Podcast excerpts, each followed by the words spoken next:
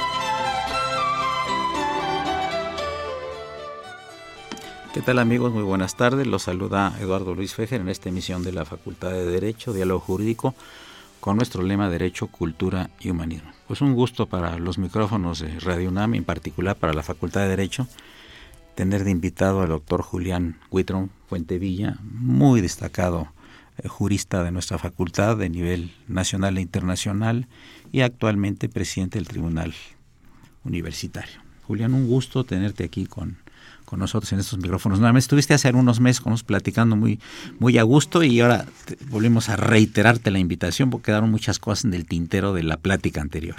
Muchas gracias, Luis Eduardo, muchas gracias por esta generosa invitación.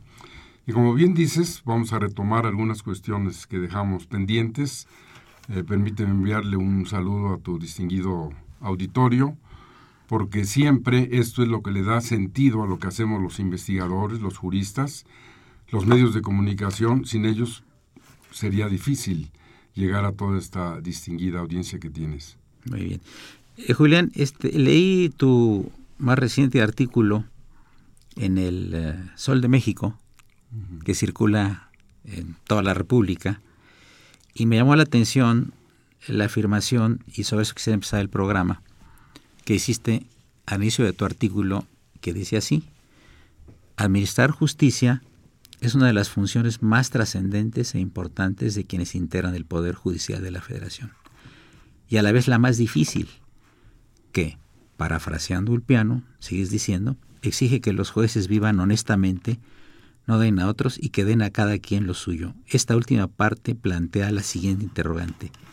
¿Qué es lo suyo de cada quien? Me llamó muchísimo la atención porque te metí. Ahora sí, esto fue una cosa casi de hermenéutica jurídica, ¿verdad? Así es.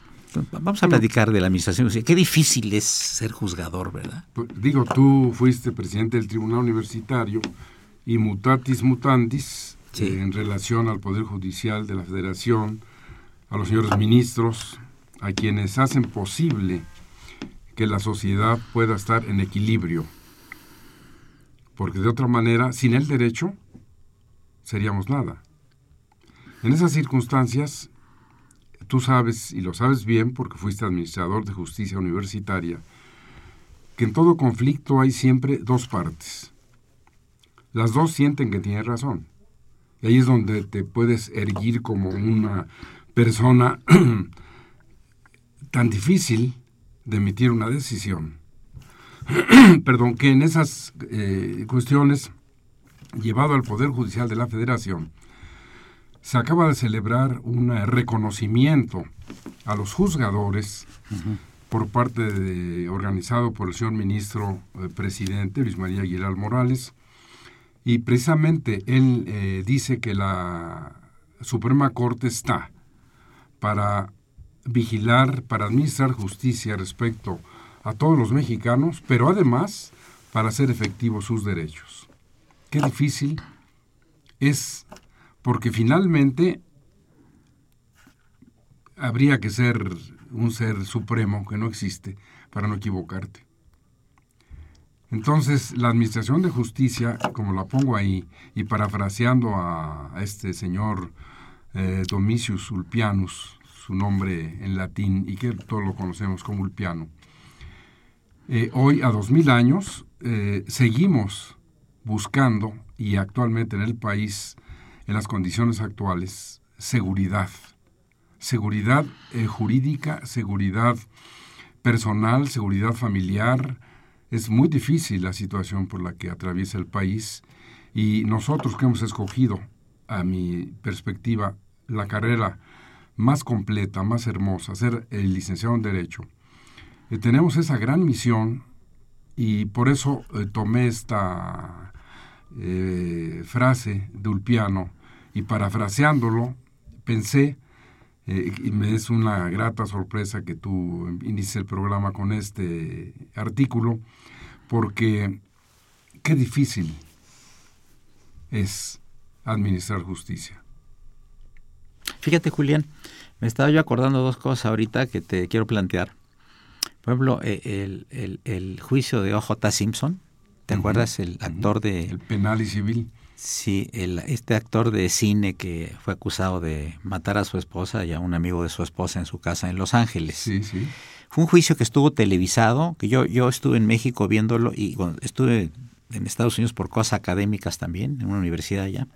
Yo también seguía el juicio por televisión, porque es un juicio que era larguísimo y muy complicado, ¿no? Y, y, lo que te quiero preguntar es lo siguiente, que me resultó muy interesante. El, el veredicto del jurado, después de deliberar, además el, juez era un oriental, no sé si era un coreano o algo así, coreano-americano, acabó diciendo no le dijeron que era inocente, dijeron que era no culpable. No inocente, no no guilty. ¿Hay alguna trampa en esto? Esto significa decirle, aquí en México el señor fue tal es inocente de tal, pero ahí le llaman no culpable. Esto es una sutileza del lenguaje. Bueno, es tan importante. Sí te acuerdas de esto, ¿verdad? Sí, sí, por supuesto. E incluso para completarte esa información, sí lo absuelven en lo penal con esa no culpable acuerdo. y lo condenan en lo civil. Sí, yo creo que por robo además. Pero vamos ahora a México. El asunto de Florence Cassés es exactamente esa dimensión. Había sido condenada, etcétera, y el máximo órgano jurisdiccional de México determina correctamente, porque por eso vivimos en un régimen de derecho, que no se siguió el debido proceso legal, entonces la Suprema Corte no juzga, como en Estados Unidos con el, caso que dices, no juzga si la señora es o no culpable, porque en última instancia eso tendría que haberlo definido el tribunal colegiado o el juez que en sus orígenes lo la sentenció. Entonces la Suprema Corte dice, no, no, no absuelvo, no digo que sea culpable ni que tampoco, pero como no se siguió el debido proceso, se va a la calle. Y se le dio un amparo para que de inmediato fuera puesta en libertad. Sí, claro. Sí, y, con el desconcierto de la sociedad mexicana, porque habiendo la pues casi certeza de que la señora sí estuvo implicada en este doloroso secuestro y todo lo demás, y por testigos y todo lo demás. Sin embargo, una cosa es el derecho y otra cosa es la justicia. Eso es, eh, lo señalo en el artículo este que escribí ayer en El Sol de México, sí. precisamente porque a veces la norma dice, estas son las circunstancias. Claro. Esto es lo que la ley ordena. Pero es justo, por ejemplo, que se le llame matrimonio a la unión jurídica de dos personas del mismo sexo, o se le debe llamar unión civil, o si vamos al origen, eh, mariage, eh, lo que la señora carga en la bolsa cuando va a ser madre, matriz, matriz imonium, matriz bolsa imonium carga. ¿Y qué va a ocurrir con las personas? Entonces, ¿es justo o la norma ordena? Entonces te metes en, Honduras, mi querido. Claro, además, Eduardo, nosotros desde que entramos a la facultad, maestro, siempre nos, decían nuestros profesores, aquí el ideal es hacer justicia. La justicia. Pero a veces la justicia y el derecho chocan. A veces se aplica el derecho, pero no siempre el derecho es justo. Y entonces entramos a problemas ya de tipo filosófico, de tipo eh, sociológico, antropológico. Pero fíjate que está tan interesante lo que me estás contestando que ya llegamos a la primera parte del programa y viene eh, música a cargo del padre Cronos, al que cada semana le pido su renuncia con carácter revocable. Qué bueno. Seguimos con Julián Huitrón, Fuentevilla, distinguísimo jurista internacional. Gracias.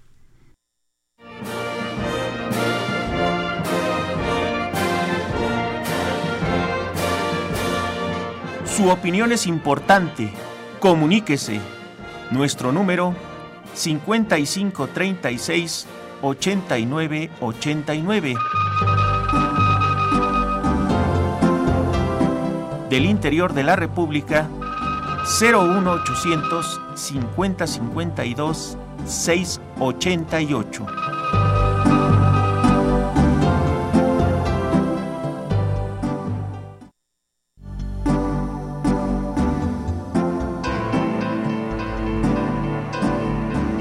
Está usted escuchando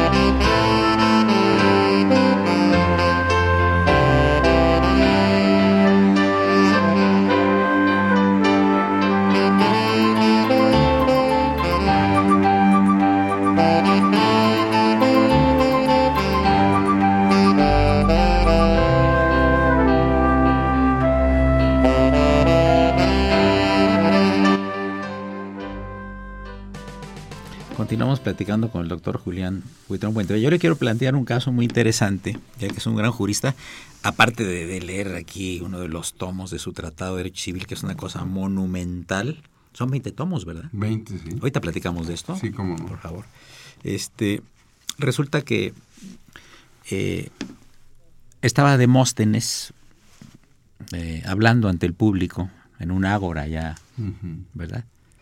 En Grecia y, de repente eh, pasa un burro con un señor y toda la gente voltea y le pone atención al burro y no atención a lo que estaba diciendo Demóstenes, que era eh, un tipo muy importante y pues un orador el gran orador, ¿no?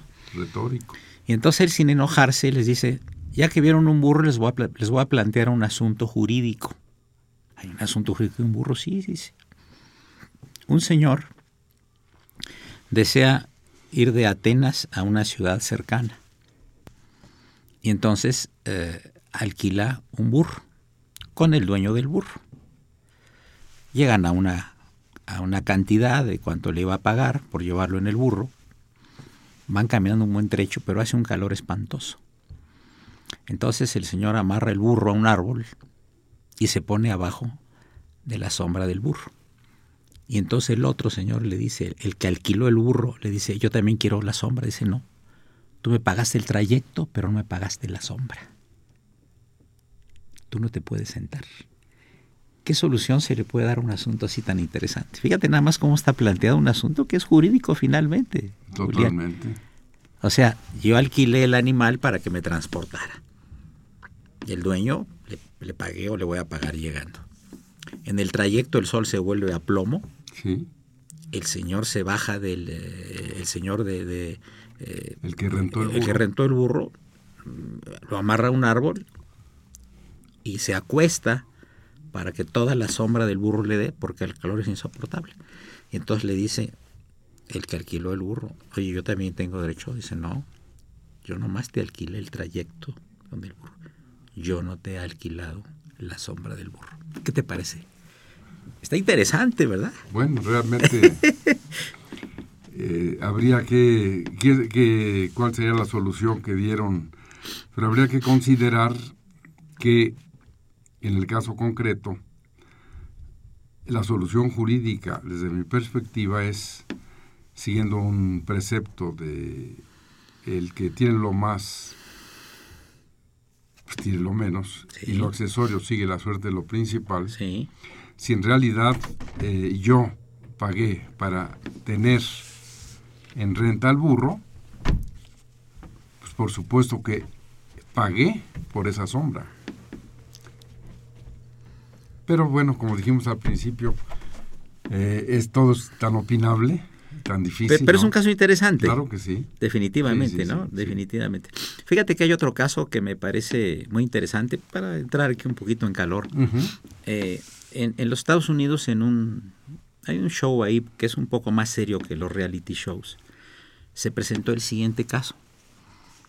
Un señor dominicano, dueño de un, de un edificio en Miami, eh, que alquila departamentos ahí, se le acerca un señor y le dice, mire, yo vengo de otro estado de la Unión Americana, tengo dinero para pagarle el alquiler, pero no tengo dinero para darle el depósito del departamento que quiero que usted me alquile. Pero soy fulano de tal, yo soy experto en computación, estoy en esta nueva empresa que no me han pagado todavía. Entonces el señor lo acepta, sin problema, y el señor empieza a pagar su renta normal. Entonces eh, eh, ocurre que el, inquilino de repente mete un perro muy grande al, eh, departamento. Entonces va corriendo el dueño del eh, arrendador y le enseña el contrato que no se permiten mascotas dentro del, edificio. Entonces llevan este asunto al, a, sí, y a la televisión. Mm. Y entonces, eh, es decir, toda la gente apoya al dueño del edificio, porque si, el reglamento está siendo violado, el señor tiene que sacar al perro. Resulta que la televisora hace una investigación a fondo. Y pasa lo siguiente, el señor, el inquilino, el año anterior tuvo un choque muy fuerte, se murió su esposa y sus hijos y nada más sobrevivió él. Entonces quiso cambiar de estado para borrar de su mente o aminorar esa tragedia que tuvo. Alquiló el departamento y una tarde lluviosa, espantosa, encontró un perro atropellado y lo llevó a su casa. Mandó al veterinario, curaron al perro y estaba ahí. El perro sí le, ladraba a los niños y demás. Y entonces, eh, eh, a ojos vistas, el señor tenía que llevarse el perro o salirse con el perro o sacar al perro. Pero resulta que en la legislación de la Florida hay una cláusula que dice que si para fines curativos o terapéuticos es necesario que una persona tenga una mascota en su departamento, que este es el caso, porque le está dando el perro cariño y él está dando cariño al perro y el señor, por la ley de la Florida, se queda en el departamento con el perro. Amigos, los teléfonos son 55 36 89 89. Repito, 55 36 89 89 y la sin costo 01800 50 52 688. Yo por eso cuando me preguntan alguna cosa jurídica a mis alumnos, yo les contesto, como me lo enseñaron mis maestros, grandes maestros de la facultad, ¿qué dice la ley? Pues aquí podemos especular si tenía razón el señor de meter el perro o sacar al perro, o si tenía razón el, el arrendador o no la tenía. Pero ¿qué dice la ley? Y fíjate qué interesante la investigación que hizo el equipo de televisión que determinó que el señor se quedó con el perro. Normalmente ese es un aforismo muy importante sí. Eh, que se presta, sobre todo en esta materia de derecho civil, que como tú sabes, el Código Civil de nuestro país o los códigos civiles locales tienen más de 3.000 artículos. La suma de todas las leyes que hay en este país Código Penal, Procesal, Fiscal, etcétera, sumados no llegan a 3.074 artículos que tiene el Código Civil. Y normalmente, por ejemplo, el artículo 11 dice contra la fuerza de la ley no puede alegarse de su uso, costumbre o práctica en contrario. En otras palabras, la ley ordena, no discute. Sí. Entonces tú y yo podemos aquí, a la distinguida audiencia, decirles, bueno, es así, así, pero si la ley, el caso concreto de Florida, ordena,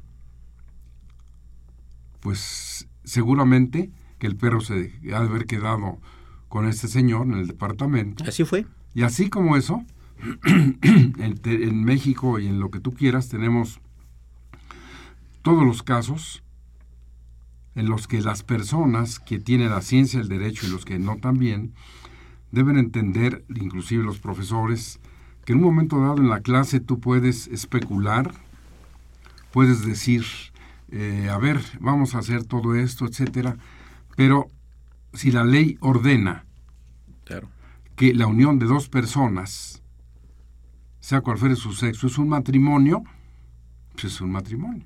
Claro. Si la ley ordena que todo el derecho familiar es de orden público e interés social, de acuerdo a los artículos 138 ter, 4, quintus, sextus del Código Civil, ahora de la flamante Ciudad de México, bueno, pues hay que estar a lo que la ley ordena. Claro, claro, claro.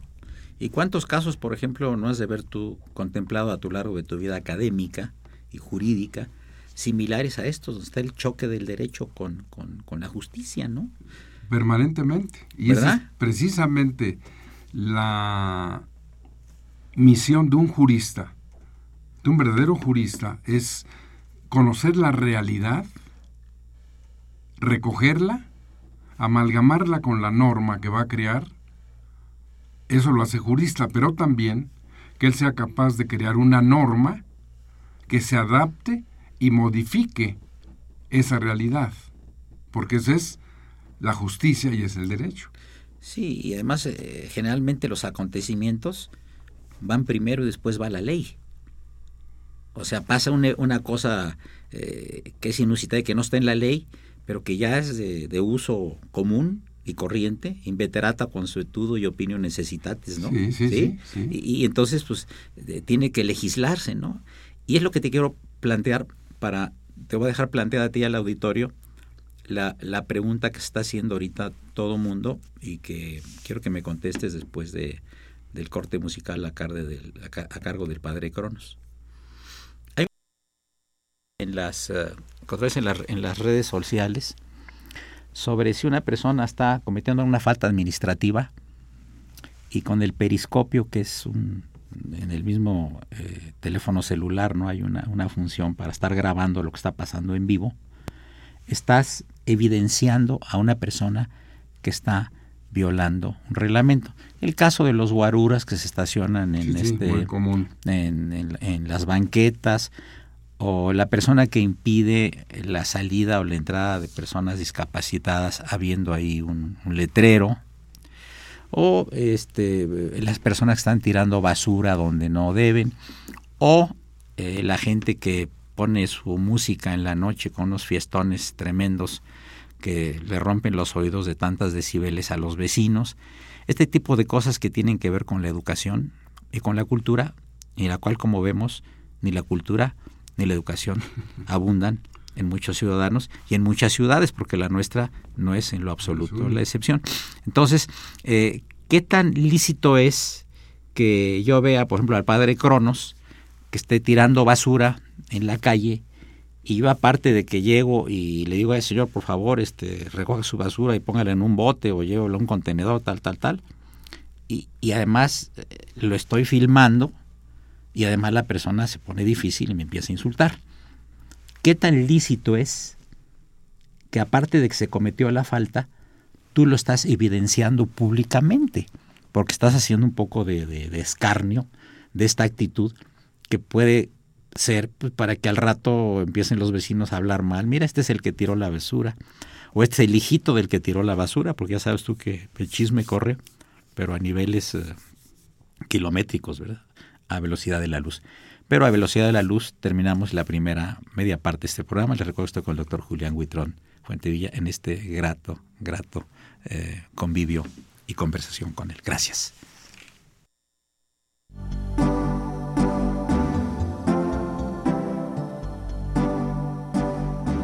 Está usted escuchando Diálogo Jurídico, Derecho, Cultura y Humanismo.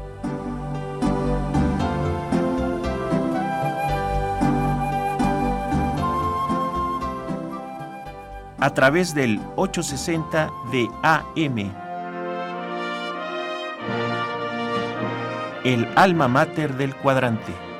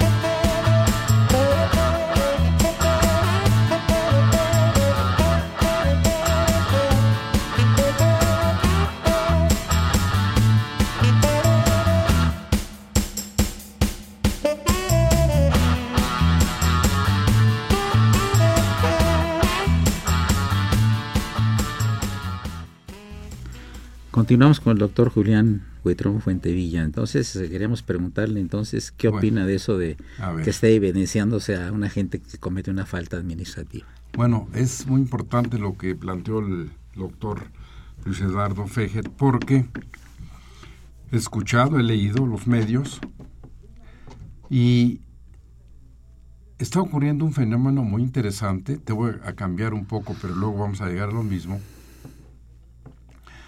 y aprovechar esta valiosísima plataforma. En este momento hay todo un movimiento para que la Ciudad de México tenga su propia constitución. Sí. Tiene 17 temas que han propuesto quienes están en esta actividad. 17 temas, el número 15 es los derechos de los animales. Sí, sí. El 2 se llama derechos humanos. Y en los 17 no hay derechos familiares.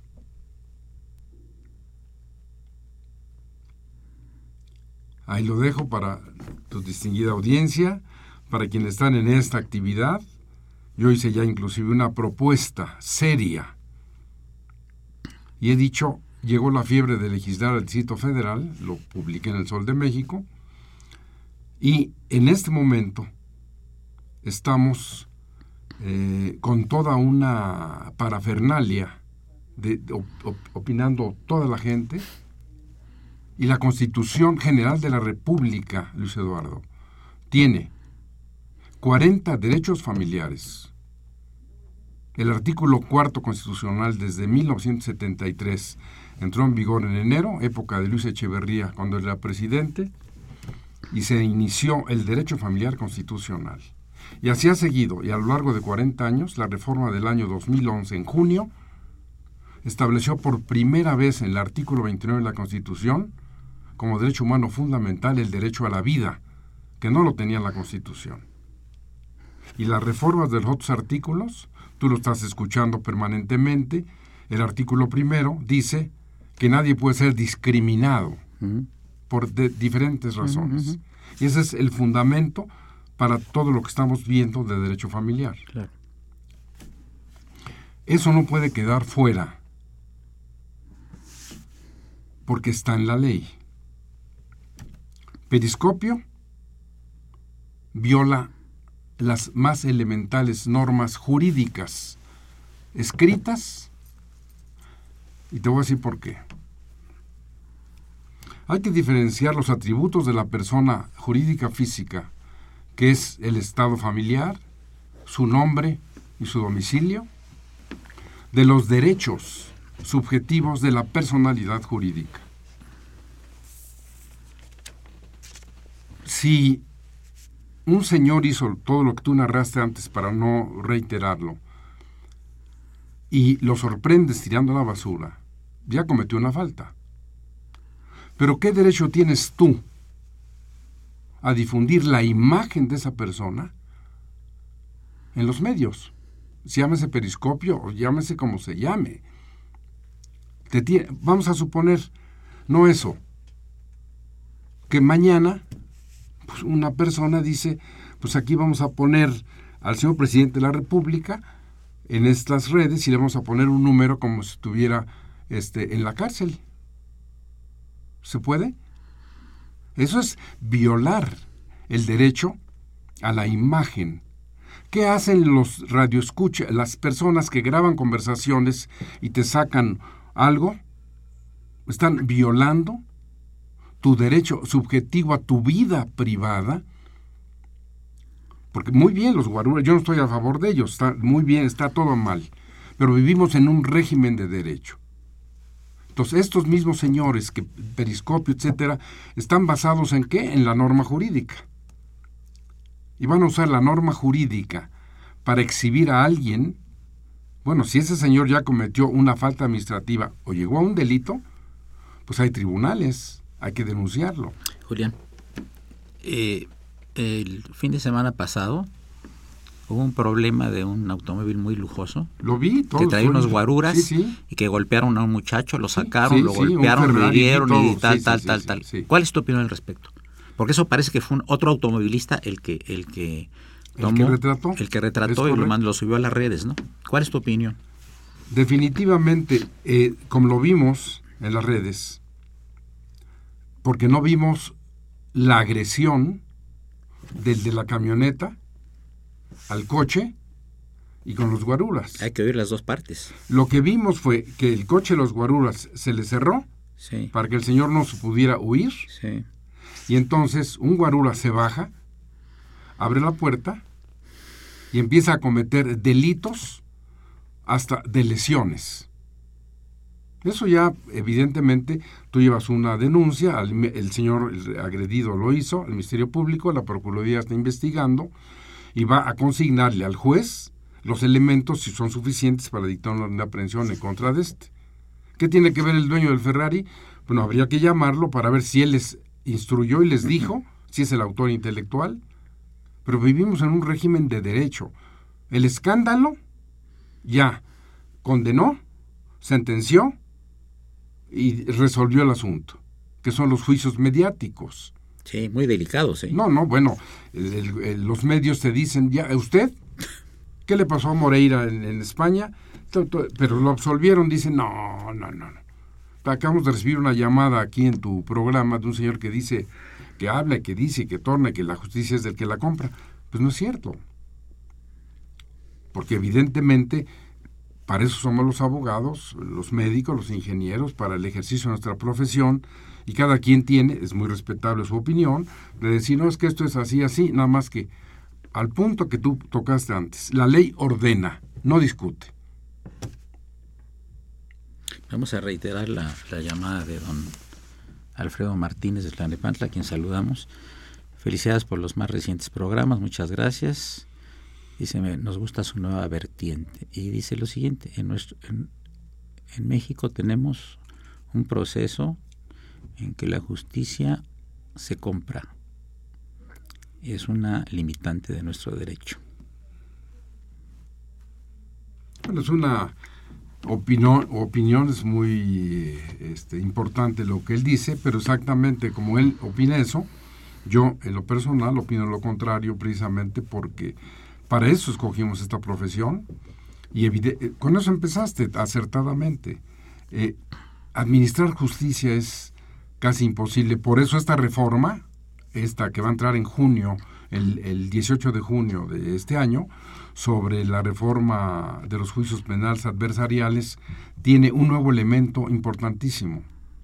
Las alternativas de solución para no llegar a los juicios y que prácticamente se pueda negociar porque hasta este momento las víctimas normalmente no reciben nada.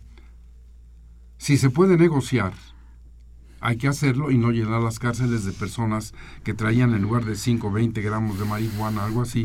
Pero creo que es una reforma importantísima, pero hay que prepararse para esa reforma. Afortunadamente, el Poder Judicial de la Federación, eh, no conozco a los otros, está tan preparado que actualmente creo que faltan cuatro estados de la República. Sí para que todos estén listos, pero ya 28 tienen el sistema para esta justicia adversarial y lo que decía la persona que te acaba de llamar es que eh, van a ver precisamente, no es una negociación de la culpabilidad, ni es la mercantilización de los delitos, sino una forma distinta de administrar justicia. Claro.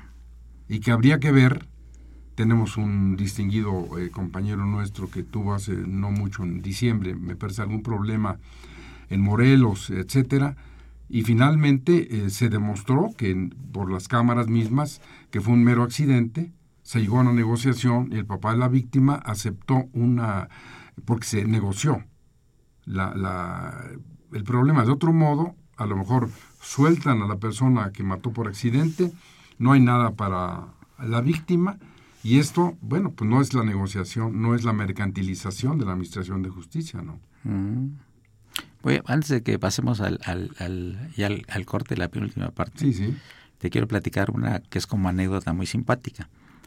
En el siglo XIX, en un pueblo de Europa Central, hay un señor que era muy sabio que recibía en su casa agentes que tenían controversias.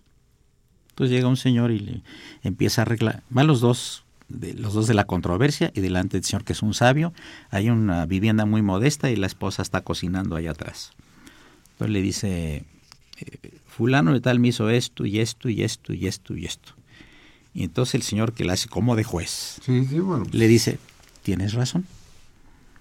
El otro señor empieza a defenderse y empieza también a atacar al otro y el que la hace de juez le dice, tienes razón. Entonces la esposa que estaba oyendo y que estaba cocinando le dice, oye, ¿por qué le das la razón a los dos? Y entonces el señor contesta, tú también tienes razón. Continuamos con el doctor Julián Huitrón. Este es Radio Universidad, es el programa de la Facultad de Derecho. Gracias.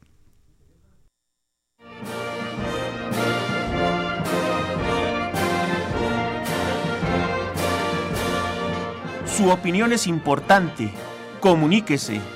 Nuestro número 5536 8989. Del interior de la República 01800 5052 688.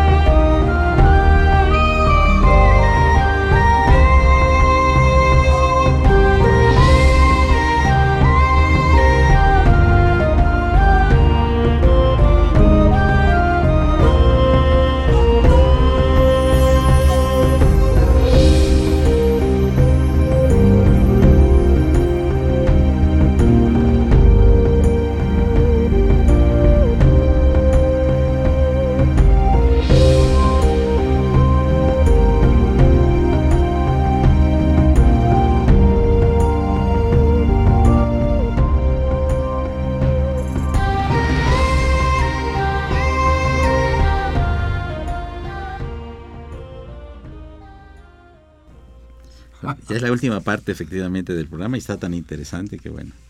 Eh, bueno, aquí don Alfredo Martínez nos dice que es posible de que tener los datos del doctor Julián Huitrón y que nos haga una semblanza de él. Qué mejor que él mismo nos diga quién eres.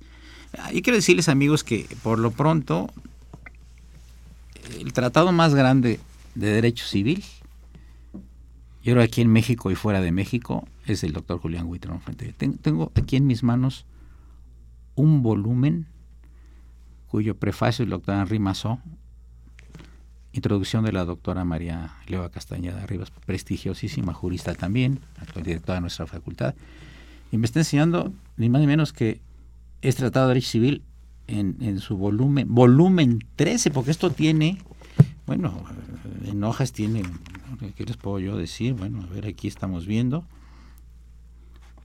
tiene más de mil hojas. Este solo volumen, y son 20, Julián. ¿Cuántos años le ha pues, llevado a hacer esto? 30, 30 terrible. Bueno, realmente, este, brevemente, voy a ser muy este, concreto. Eh, platícanos de ti, de tu vida, qué es lo que le interesa a la audiencia. Efectivamente, esta obra del Tratado de Derecho Civil sí.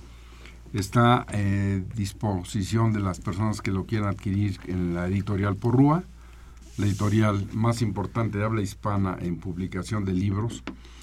Eh, efectivamente, el doctor Henri Massot, con quien me unió una amistad de toda la vida, inclusive la gente debe saber que yo fui profesor de la Universidad de París en 1984, en posgrado en Derecho Familiar, precisamente auspiciado y siempre con el apoyo del doctor Henri Massot y de François Chabas, que en paz descanse.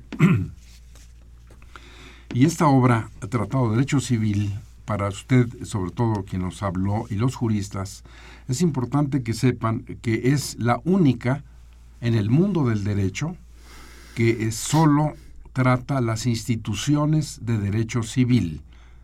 Teoría del acto jurídico, derecho de las personas, personas jurídicas colectivas, bienes, derechos reales, propiedad, posesión, usucapión, servidumbres, las obligaciones, el nacimiento, las fuentes, las formas de transmisión, de extinción, el incumplimiento de las obligaciones, qué se paga, cómo se paga, con qué se paga, la teoría general de los contratos, todos los contratos traslativos de dominio, de compraventa, las modalidades de uso, goce y disfrute, los accesorios como garantía, prenda, hipoteca, en fin, es solo derecho civil. ¿Por qué? Porque el derecho familiar es de orden público y de interés social. Usted pregúntese, ¿puede el hombre tener un acto más privado que casarse? No. Pero su autonomía de voluntad se reduce a decir, sí me quiero casar. Y una vez que se casa, a, lo mejor se arrepiente porque le enseña tal catálogo de deberes jurídicos que se los impone la ley que hay que cumplirlos. Se asusta. Y por el otro lado, decirles a ustedes que hace muchos años, eh, yo este, estaré cumpliendo el primero de febrero del año que entra 50 años de cátedra ininterrumpida en la facultad. Tengo el privilegio de ser profesor por oposición de los siete cursos que comprende el derecho civil y familiar. Eh, también debo decirles que tengo el privilegio de haber sido de la única generación que en 1965, siendo rector Ignacio Chávez y director de la facultad César Sepúlveda, concursamos y ganamos una beca para aprender a enseñar derecho civil. Y somos una generación de profesores de carrera que después, por imitación extralógica, pues los directores consideraron que, bueno, pues debe haber más que esos 13 profesores de carrera. Y esto creció y ahora, bueno, creo que hay ciento y tantos profesores. Pero esto es muy importante. Ahora voy a cambiar un poco la línea para ir al derecho familiar y decirles a ustedes que efectivamente eh, yo tengo ya un canal en Google que es Julián Guitrón Fuentevilla, Guitrón con G sin diéresis ni acento, guion derecho familiar, y usted al accesar tiene eh, la posibilidad de bajar en forma gratuita, porque así es como lo manejamos incluso con la Suprema Corte de Justicia de la Nación, los 260 programas que hemos hecho a lo largo de siete años, que igualmente usted los puede ver en el canal judicial, en Dish 731, en 639, eh, en 112 de Cablevisión, en Internet, eh, en las iniciales de la Corte, www.scjn.gov.mx, Puede leer mi columna en El Sol de México, que se publica los domingos y en los 60 de los 70 diarios que constituyen la organización editorial mexicana, la más grande de América Latina y por supuesto de México, donde cada eh, fin de semana publicamos algo sobre derecho familiar. Los años que tengo en esta institución, En suma, porque siempre es una plana completa al tamaño del periódico, podría decirle que he escrito alrededor de 16 mil páginas de temas de derecho familiar, diferentes todos, y además agregar a esto que hemos hecho ya eh, a partir de 1977, con el apoyo en ese tiempo de quien fue el eh, presidente de la República, Luis Echeverría Álvarez, el primer Congreso Mundial de Derecho Familiar que ha ido, valga la redundancia, por el mundo. Hemos hecho ya 18 congresos. Este año vamos a realizar el decimonoveno. Próximamente les diré en qué lugar se va a realizar. Y ha sido extraordinaria la forma en que esto ha dado eh, frutos. Por ejemplo, el país tiene ocho códigos familiares. Ocho códigos familiares que se inician con el primero que yo hice en Hidalgo en 1983. Le han hecho modificaciones, hoy se llama Ley de la Familia, pero es el mismo código de 1983. En 86 en Zacatecas, en 2004 en Morelos y así el, este siglo XXI se suman Sinaloa, Sonora, Yucatán, San Luis Potosí, ocho estados de la República y que desgraciadamente el Distrito Federal, bueno, ya antes oyeron ustedes mi crítica de que la Constitución a lo mejor no tenga derecho familiar, es una contradicción inadiecto, una aberración jurídica que el Distrito Federal tenga, o la Ciudad de México, 52 juzgados familiares, de estos seis son orales, y hay nuevos cuatro que me parece que van a entrar en vigor, haya 15 magistrados familiares y no haya un código familiar.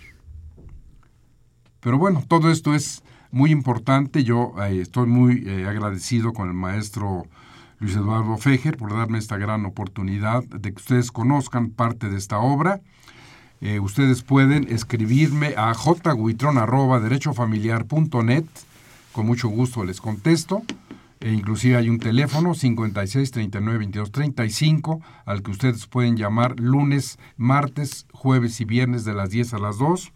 Les dan una cita, les dan una orientación y lo hacemos con mucho gusto. Eh, finalmente, porque esta ha sido nuestra vocación, para nosotros lo más importante es la familia y normalmente como así es como la hemos integrado, por eso siempre desde hace mucho tiempo hacemos esta defensa. Y termino diciéndoles una curiosidad. Yo en 1964 terminé el doctorado, tenía veintitantos años, mi tesis de doctor se llama Derecho Familiar, pero fue tal la batalla que tuve que cuando esta obra, cuyo prólogo me lo escribió un extraordinario novelista, amigo mío, Luis Espota, que en paz descanse, la llevé al, al, registro de derechos de autor, me dieron un certificado, esto es como para Ripley, mi querido Luis Eduardo, me dieron un certificado donde en la época en que esto se hizo, eh, señalaron que yo era dueño de las palabras derecho familiar. Qué bien, Julián. Pues te agradezco muchísimo la, tu presencia y tus valiosísimos comentarios. Estimo mucho que nos hayas acompañado aquí en el programa de la Facultad de Derecho aquí en Radio UNAM. Una operación de don Gerardo Zurrosa, quien saludamos con el afecto de siempre. La imagen siempre grata del padre Cronos, don Fresco Trejo, asistentes de producción Raúl Romero, Escuti, el niño héroe de la radio, y David Salinas. Soy Eduardo Luis Fejer, continúen en el 860. Esto es Radio Universidad Nacional Autónoma de México. Muchas gracias, gracias y muy buenas tardes. Gracias, gracias a tu audiencia y gracias a ti.